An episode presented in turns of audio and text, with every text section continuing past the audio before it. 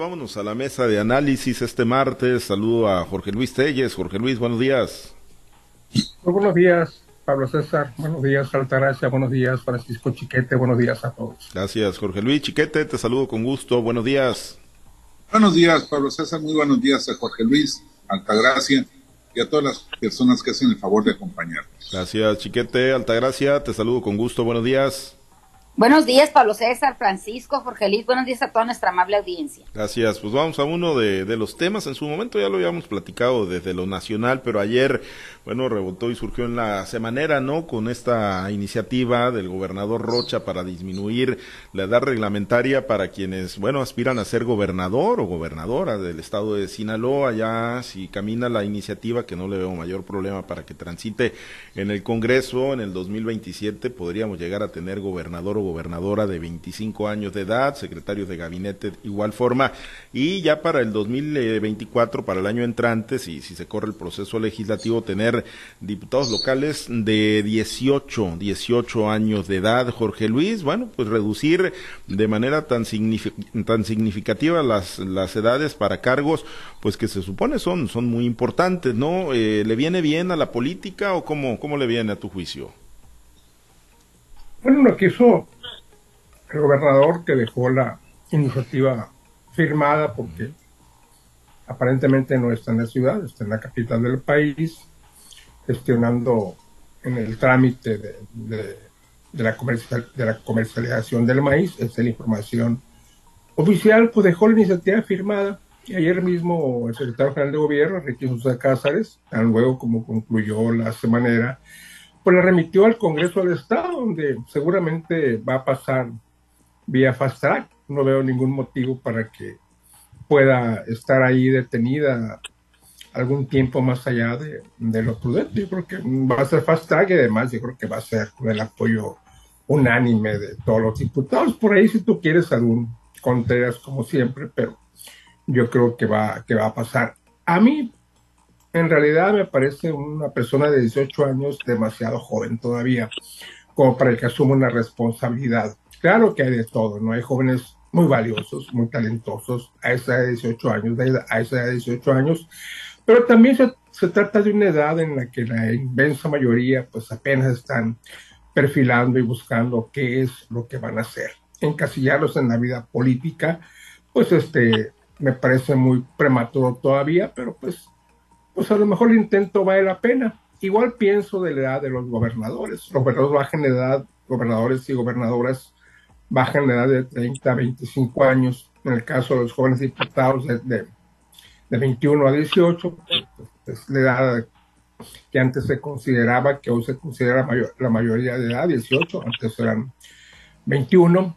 También me parece pues en otros países hay gobernadores mucho más jóvenes, ¿no? Incluso presidentes de un país con esa edad, pero pues yo en lo personal veo que se trata de una decisión un tanto cuanto precipitada, están apostando a la juventud, al, ímpetu, al ímpetu juvenil, pero pues también, también están apostando a, a buscar la participación de, de los jóvenes en, en, en las cosas políticas. Y bueno, yo en lo personal pienso que no es una buena idea. Pienso que como está en 21 eh, era lo correcto. Para gobernador, en el caso de, de, bajarlo de 30 a 25, pues también pienso que los 30 era lo más correcto. Los 30 es una persona centrada que conoce la problemática de su entidad, de su país y asume las cosas con más, este, con más, um, con mayor responsabilidad y una amplitud de criterios. Pero pues bueno, ahí está la iniciativa, seguramente se va a aprobar yo pienso que no es que de aquí a mañana vayamos a ver gobernadores o gobernadores de 25 años, pero ojo, yo creo que diputados sí, ¿eh? por ahí más de alguno, más de algún partido va a meter en su clausulado que en el reparto de candidaturas debe ir cuando menos un joven de 18 años, porque así, así se acostumbra ahora, un joven de 18, un elemento de la diversidad, un elemento de, las comunidades indígenas, y no dudo que por ahí vaya a entrar también algún joven que eventualmente puede ganar una elección. Entonces yo creo que diputados de 18 años o diputada, yo creo que sí lo vamos a ver en la próxima legislatura, porque si, si esta iniciativa entra en función, en, entra en operación antes de septiembre, pues ya poder aplicarse para las elecciones del, del 24. En el caso de gobernadores de 25 años, yo pienso que va a pasar mucho tiempo para que lo veamos, pero bueno, pues el requisito ya, ya se quitó. Pueden ser de 30 a 25 con las reformas a la constitución política del estado de Sinaloa y que pues seguramente pronto, pronto va a pasar el Congreso del Estado vía fast track y además con el añadido de la, de la, de la unanimidad.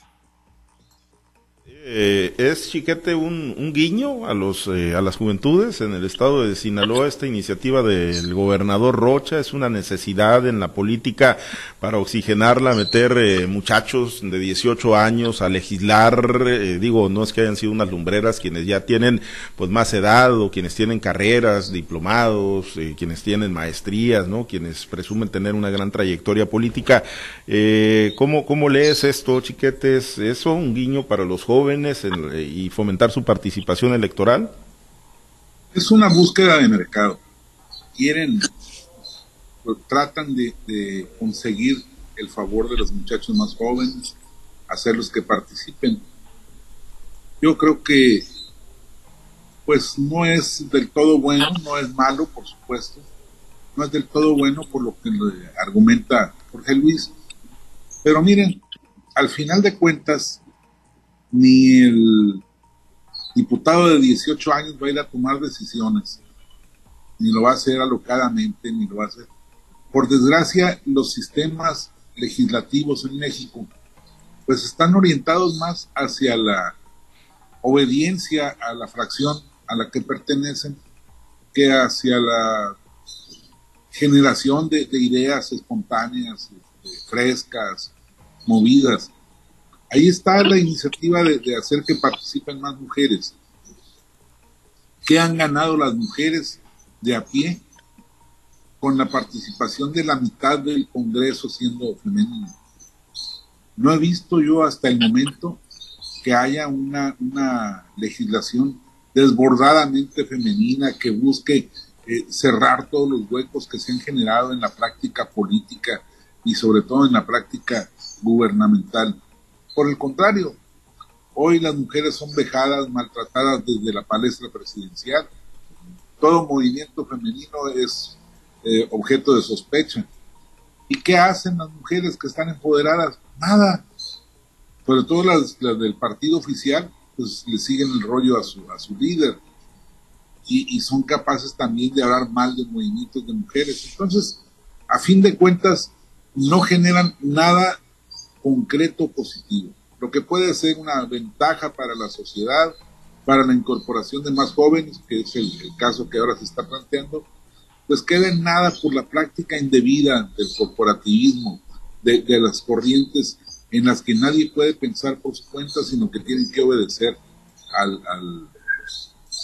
a la línea que les dan de Entonces, pues se va a aprobar seguramente Habrá algunos muchachos que se entusiasmen con mucha razón, quizá les incentive a participar en la política o a participar en la búsqueda de posiciones, pero por lo pronto no creo que en corto plazo genere resultados positivos, reales, concretos, ni negativos tampoco a la, a la sociedad.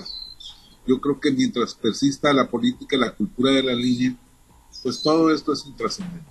Sí, bueno, pues por lo pronto ahí está la, la, iniciativa Altagracia, que seguramente digo, pues con el dominio, ¿no? La hegemonía que tiene Morena en el Congreso del Estado, pues no va a tener ningún problema para, para transitar y para estar lista para aplicarse en el 2024 y en el 2027. Y con ello, bueno, pues la posibilidad que se abre para los jóvenes, ¿no? De acceder a estos cargos de, elección popular y también a los del gabinete, ¿no? Porque también se, se marcaría que secretarios de Estado podrían llegar a los 25 años de edad. ¿Cómo, cómo valoras este tema, Altagracia?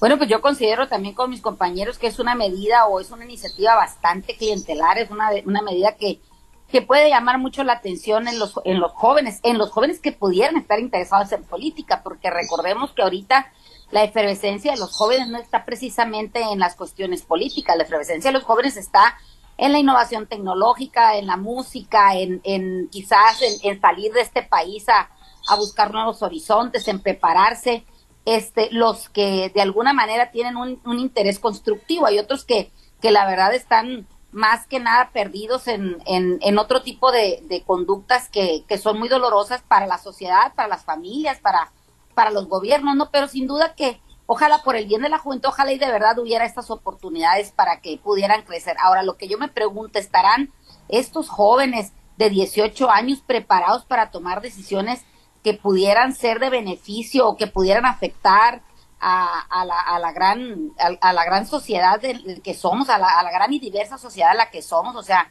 a los 18 años a veces quizás apenas tienen conocimiento y manejo de sus propias conductas, de su cuerpo y de sus decisiones.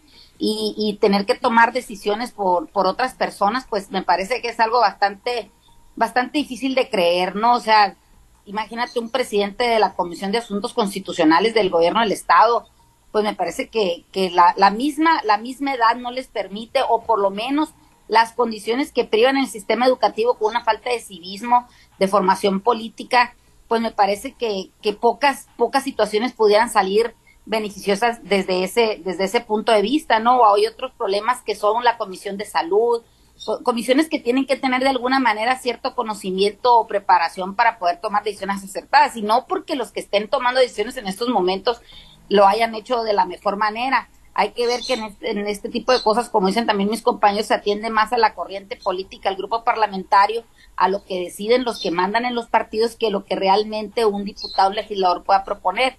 También tiene mucho que ver el tipo de asesores de los que te rodean o gente que que siempre se ha sabido que los que hacen las leyes en este país no son los legisladores, sino los asesores de estos mismos, ¿no? Ahora, un, en, en, una, en una legislación tan compleja como la que tenemos en México, una legislación parchada y reconstruida infinidad de veces, donde es muy, es, es muy común que los mismos funcionarios públicos, los secretarios de Estado, puedan caer en, en, en tergiversar el destino de la ley o la aplicación de la ley o la interpretación de la ley un joven de, de, de 25 años a lo mejor pues no, no tiene tampoco el conocimiento, ¿no? También tendría que ver, de veras, ser muchachos verdaderamente preparados o verdaderamente experimentados y con una madurez, no nada más en lo físico, no, sino también en lo mental para tomar una, una, una este, responsabilidad de esta naturaleza. Me parece que más bien es una medida clientelar, es una medida para aprovechar ese dinamismo, dinamismo y creatividad de los jóvenes para darle un nuevo curso a la política, una política que muchas veces nos ha enseñado desde muy jóvenes a saber que, que no es lo que nosotros andamos buscando, que nos ha decepcionado tantas veces, que nos ha enojado también muchas otras más y que pocas veces de verdad tenemos el, el, el sabor de la victoria, el sabor de, de una buena medida tomada por los políticos que de verdad beneficie a tal o cual grupo de la sociedad. Me parece que son, son, son medidas más que, que de innovación o de construcción, me parece que nada más es una medida de membrete, una medida que, que incluso pudiera ser lastimosa para los jóvenes, porque este, el, el tener un joven o el tener una persona que solamente sea, porque son más fáciles de mangonear o, o, de, de, de, manejar, pues me parece que es una situación bastante, bastante delicada.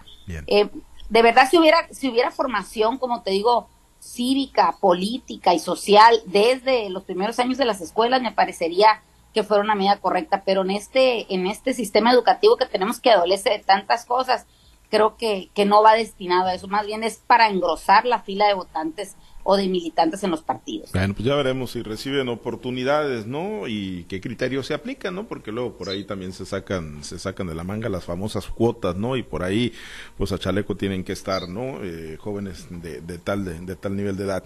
Bueno, en el otro tema, Jorge Luis, pues en el día posterior a la elección del Estado de México y de, y de Coahuila, pues ahí en el, en el bloque opositor, PAN, PRI, PRD, pues eh, ahí buscaban fórmulas, ¿no? Para decir, salimos requete bien, no nos fue tan mal, eh, salimos muy parejitos, nos ganaron por un pelito de rana, en fin, salieron con, con, con varias cosas ahí. El presidente López Obrador por la noche mandó un mensaje de unidad con sus corcholatas, con los eh, gobernadores y en la alianza opositora, bueno, pues le lanzaron el ultimátum a Movimiento Ciudadano y Movimiento Ciudadano pues le respondió, ¿no? A través de sus dirigentes que no se sube ese Titanic llamado Alianza va, va por México, eh, sin embargo refrendan, refrendan el objetivo de ir juntos, ya le pusieron fecha para la, para la selección del método 26 de junio, se estará anunciando esto, Jorge Luis, y bueno, pues ahí van, no, no, no, no cambian, no cambian el script. Alito Moreno arremetió ayer también contra Alfredo del Mazo, hoy lo apapachó el presidente López Obrador, al gobernador del Estado de México en la conferencia. De manera, pues, ¿cómo viste ayer el, el día posterior a las elecciones del Estado de México y Coahuila? Y que en los hechos, bueno, pues ya, ya emprende la ruta hacia el 2024.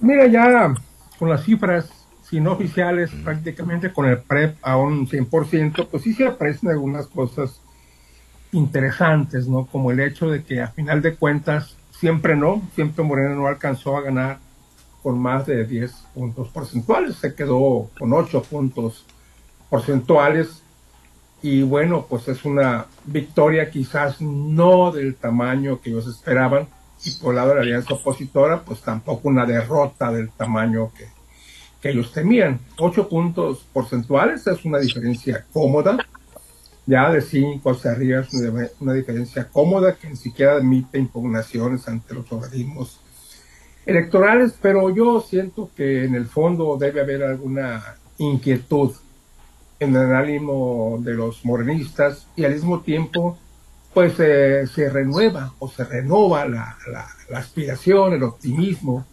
entre los que forman parte de la Alianza Pro México, como lo acaba de decir, como lo comentamos ayer mismo, porque ayer mismo sacaban las cuentas, además de que siempre no fue más de 10 puntos porcentuales. Si suman las elecciones, los resultados de las elecciones de Coahuila y del Estado de México, da una diferencia sumada de 49 mil votos de, a favor todavía de Morena, pero que en un universo como es como es el, el, mapa nacional electoral, pues eh, es una diferencia pues muy pequeña, que eso no es más que un punto de referencia para pensar en que las cosas, bueno, pues finalmente no se ganó, pero no salieron tan mal, nos ganaron, pero no nos, pero no nos apalearon, este, y por ese, y por ese estilo. Me ganaron, pero no me blanquearon. Entonces, por ese estilo son los, argumentos que esgrime ahora la, alianza opositora y establece las bases para seguir juntos. Unas bases que yo veo más firmes que una boya en medio del océano. Pero pues bueno, de algún clavo ardiendo tienen que agarrarse. Y yo creo que, como lo decía ayer, yo no, no veo que les quede otra alternativa. Irse solos en la próxima elección sería lo peor que pueden hacer. Con todos los asegúnes, con todas las diferencias que, que puedan tener, con todo y con los gobernadores, se venden a Morena y negocian embajadas y todo lo que tú quieras, pues no les queda otro camino. Finalmente, yo sostengo que irse por la libre, irse en solitario, sería lo peor, lo peor que poder hacer. Si unidos tienen esta, esta esperanza, pues eh, yo creo que ese es el camino, por más diferencias que tengan, deberá ser un mal necesario aliarse, hacer una alianza electoral y una vez ganado el poder, si es que lo ganan, bueno, pues de aquí para adelante a ver, a ver ya cómo, ya cómo nos toca. Por lo pronto, por los paliativos para la alianza opositora, ¿no? No fueron 10 puntos, fueron nomás 8. Y en las dos elecciones, pues no fueron este, nos, ganan, nos ganan con, con, menos de 50 mil votos, que no pintan en el panorama nacional. Justificaciones que tú quieres, pero pues que en el fondo son explicaciones, si tú quieres, razonables cuerdas, no son fantasía, no son invento. Ahí están los números, ahí están las matemáticas que no mienten. Y yo pienso que finalmente no les queda otra. O se van unidos o, definitivamente eh, queman sus naves y le entregan todo el poder a Morena para que arrase en las próximas elecciones presidenciales y gane la presidencia y que gane por mayoría absoluta o por mayoría calificada en las dos cámaras, porque esto podría pasar si se van solos en las próximas elecciones. Chiquete, esta, esta sumatoria de votos de las dos elecciones ahí en, lo global, ¿es, ¿es válida para sacar eh, conclusiones o pues meramente es, es una manera de, agarrar aire, ¿no? De una bocanada ahí de oxígeno ahí para los eh, aliancistas y, poder seguir caminando hacia el 2024? Es ponerse bálsamo en las heridas. La verdad es que eh, perdieron perdieron el estado más importante electoralmente hablando, perdieron eh, una referencia muy, muy, muy trascendente para la elección del 2024. Efectivamente lo habíamos preguntado antes de, la elección. todo depende de cómo pierdas, pero perder por ocho puntos tampoco es cualquier cosa. Sí, no, no fueron los 16 ni los 21 que amañadamente se estuvieron divulgando para decirle a la gente, ya ni votes, ya todo está resuelto. Pero fueron ocho puntos que sí me parecen este, una distancia respetable que pues no, no, no deja lugar a dudas sobre el ganador. Yo creo que pues no les queda de otra. Me parece que ganarían mucho siendo un poco más sinceros, diciendo este, nos equivocamos en esto, nos equivocamos en aquello, pero lo vamos a corregir en el 24, que decirle a la gente, no me votaste a favor, pero no le hace, yo de todos modos te quiero y sé que me vas a volver a querer. Yo creo que hay una, una falta de autocrítica en, esos planteamientos. Nadie puede salir a la, lucha diciendo, pues ya sé que voy a perder, pero no le hace. Pero sí se sale diciendo, señores, hay posibilidades de ganar corrigiendo esto, corrigiendo aquello, impulsando más lo otro.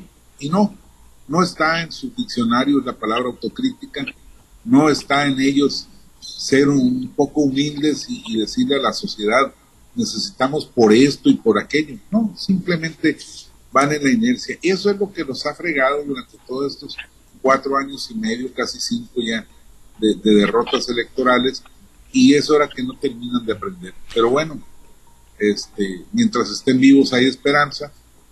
Y la otra cosa es la incógnita de, movimiento ciudadano. No se les extrañó en las elecciones ni de Coahuila ni del Estado de México. ¿A qué le tiran con ese rollo de ir solos? Si son críticos, por lo menos verbalmente, del gobierno de Andrés Manuel López Obrador, ¿por qué esa insistencia? ¿De veras creen que el tesorito que tienen con Luis Donaldo Colosio Jr. va a hacer explotar al país para que todos se vayan al movimiento naranja, yo creo que es una mala apreciación. También entiendo que puedan estar esperando que Marcelo Ebrard se, pues, se decida y, rompa con, con Morena, pero aún en ese caso necesitarían al resto de las fuerzas opositoras y no están trabajando en ese sentido me parece que Movimiento Ciudadano pues no está haciendo más que el triste papel de Esquirol en esta lucha del 2024. Bien, para despedirnos, eh, Altagracia, pues yo no sé si tú ayer eh, que salieron a la escena pública Lito Moreno, Jesús Zambrano, Marco Cortés, pues alcanzaste pues a percibir algo desde la trinchera ciudadana, algo, algo de esperanza, ¿no? Algo que te haga pensar que pueden construir un proyecto rentable para el 2024.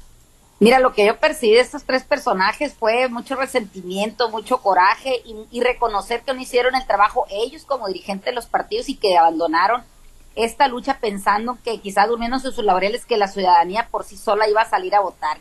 Lo hemos comentado en esta mesa que pueden ser muchos los errores que haya cometido Andrés Manuel López Obrador en su gobierno, que puede ser muchos los señalamientos, pero creo que esta, estos, estos errores, estos señalamientos hacia este nuevo gobierno no se comparan ni siquiera por un porcentaje menor a todo el resentimiento y todo el coraje que pueda tener la gente contra los gobiernos del pasado. Me parece que, que se llenan de cardo flaco esto de pensar, tanto Morena también, ¿eh? porque en el Estado de México con tres millones y medio más o menos de votantes, de un gran total de más de siete millones de, de posibles electores, pues creo que ninguno de los dos partidos o de las dos coaliciones hicieron realmente su trabajo. Si bien es cierto, en Coahuila arrasaron eh, también los, los del, del, bloque opositor, bueno, pues eso también viene por una inercia, ¿no? La gente, como te digo, puede estar convencida o no convencida para, para de los gobiernos que tenemos o que hemos tenido, pero eso nunca ha sido el, el, el aliciente para que la gente salga a votar. Si no hacen una campaña de verdad que pueda llamar la atención de las personas, que los incite a salir a,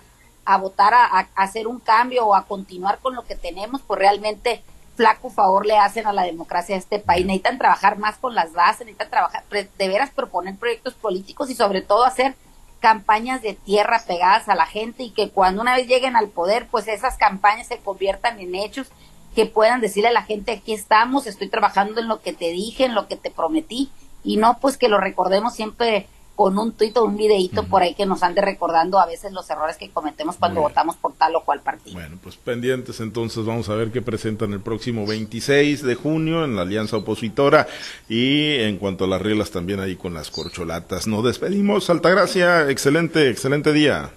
Estamos pendientes de los resultados del gobernador y a ver si atienden a nuestros compañeros en la famosa mañanera. Bueno, pues ya no, pues yo creo que ya no los atendieron, ¿no? En la, en la mañanera ya no, ya no, ya no los atendieron a los productores. Pues que ahí- gracia, los resultados ahí están. Ya- Se fue a cenar con los demás de Sí. Morena.